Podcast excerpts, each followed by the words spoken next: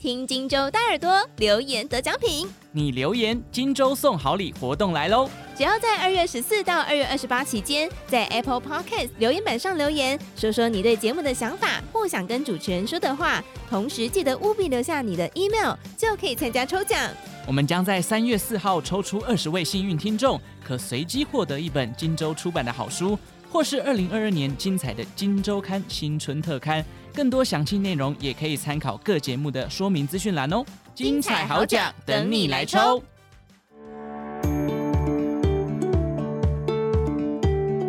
！Hello，大家早安，欢迎收听 Morning 早安学，我是笑鱼。开年以来，俄罗斯和乌克兰关系紧张的讯息充满媒体版面，高度不确定性让全球金融市场重挫。而头痛的是，绝大多数人对于东欧政局陌生，究竟会如何发展，影响有多广，都无法判断。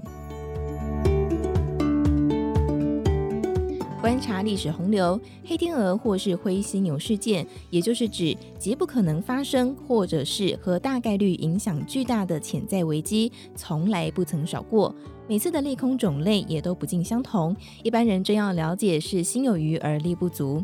事实上，只要坐在巨人肩膀上，再正确解读就可以了。原因在于，国际性危机会影响到所有的投资人，散户只能够看着电视焦虑。但是，避险基金、机构法人和超级富豪等大户已经召集各领域专家研究，他们调整其资产配置和投资组合的动作，都会反映在特定的商品和工具上。因此，与其焦虑地搜寻新的变种病毒会如何演化，或者钻研苏联历史来搞懂俄乌关系，不如静下心来看看这些大户到底在做些什么，然后再应用在自己的操作上。观察可以分成两个角度：主要风险商品和避险工具。分析关键在于究竟是加码或者是避险，而判断依据是趋势创新低还是创新高。以下举例说明。根据报道，俄军可能会全面入侵，乌克兰的国防比较弱势，可能被并吞。由此可知，乌克兰的股市是主要的风险商品。观察截至二零二二年二月二十一号近一年的乌克兰股市走势，持续走低，但是尚未跌破去年五月前的低点，也有可能是二十一号时尚未反应。再看近五年乌克兰的股市走势，回档没有跌破二零二零年到二零二一年疫情爆发后的低点，并不像是会迅速亡国。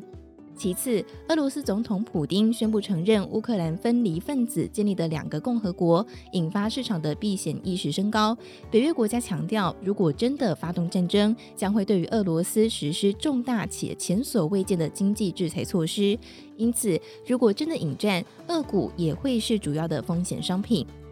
再看俄罗斯 RTSI 指数走势，已经跌破一月时的一千两百六十点五五点，但是尚未跌破二零二零年的两个低点，也就是创下短期低点，但是没有创下中期的低点。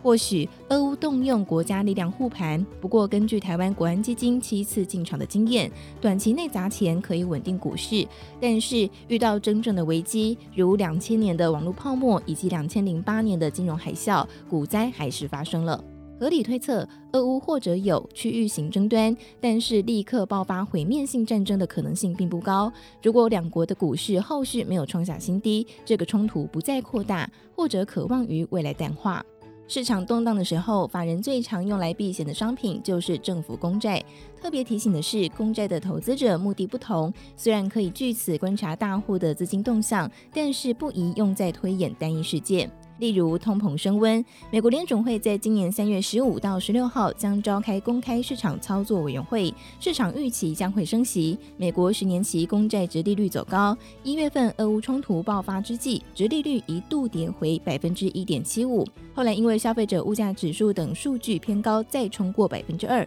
二月份再回到百分之二以下，但是没有继续大幅走低，意味着避险资金有转进，但是有限。